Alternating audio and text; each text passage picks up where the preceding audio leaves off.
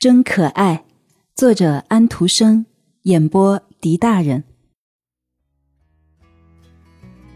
在谈到这一点的时候，他说话的语调有所暗示，但是他应该懂得这一点的他，却没有让人看出他听懂了这种暗示。你知道，这也是很可爱的。哦，意大利，有几个人在叹息着，旅行啊，真好，真可爱。是啊，要是我现在中了那五万块大洋的彩，那我就动身旅行去。我和我女儿，尼尔弗利兹先生可以领着我们，我们三人一起去，再邀上一两位好朋友。这位遗孀说道。于是他便客客气气的朝所有的人都点了一点头，谁都可以以为自己会陪着去。我们要去意大利。但是我们不去有盗匪的地方，我们去罗马，走那些安全的大道。女儿微微叹了一口气，微微的一叹中能包含多少东西呢？或者说，从微微的一叹中可以悟出多少东西呀？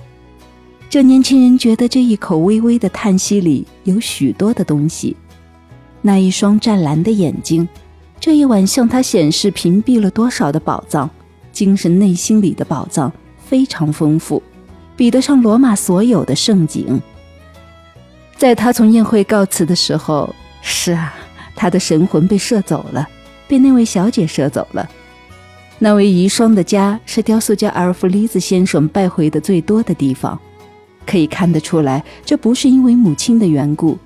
尽管每次都是他们两人一起谈话，他去必定是为了女儿。人们把她叫做卡拉，她的名字是卡鲁·梅拉尼，两个名字连在一起成了卡拉。她很可爱，但是略有点懒散。有人这么说：早晨她总是想在床上多躺一会儿。她从小就这样习惯了。她一直就是个小维纳斯，美丽的小姑娘都容易疲倦。她睡的时间稍微多了一些，可是这样一来。他便有了一双明亮的眼睛，母亲这样说道：“这样明亮的眼睛，这两潭海一般蓝的水，这深不可及的平静的水，里面什么力量没有？”年轻人感到了这一点他牢牢地坐在这深深的海底。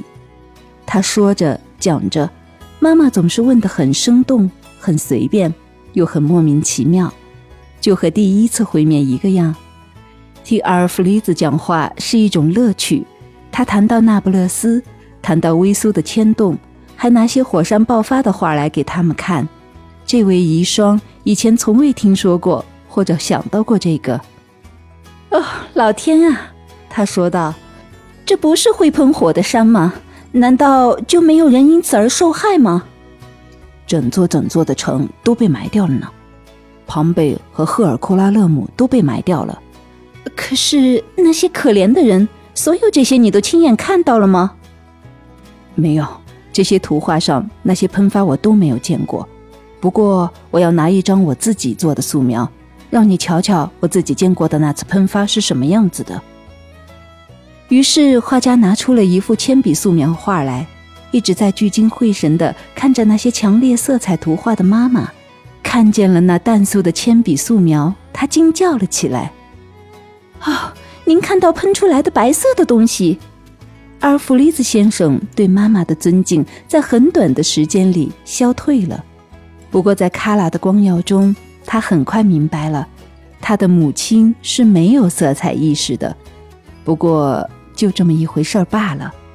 他有最好的、最美丽的，他有卡拉。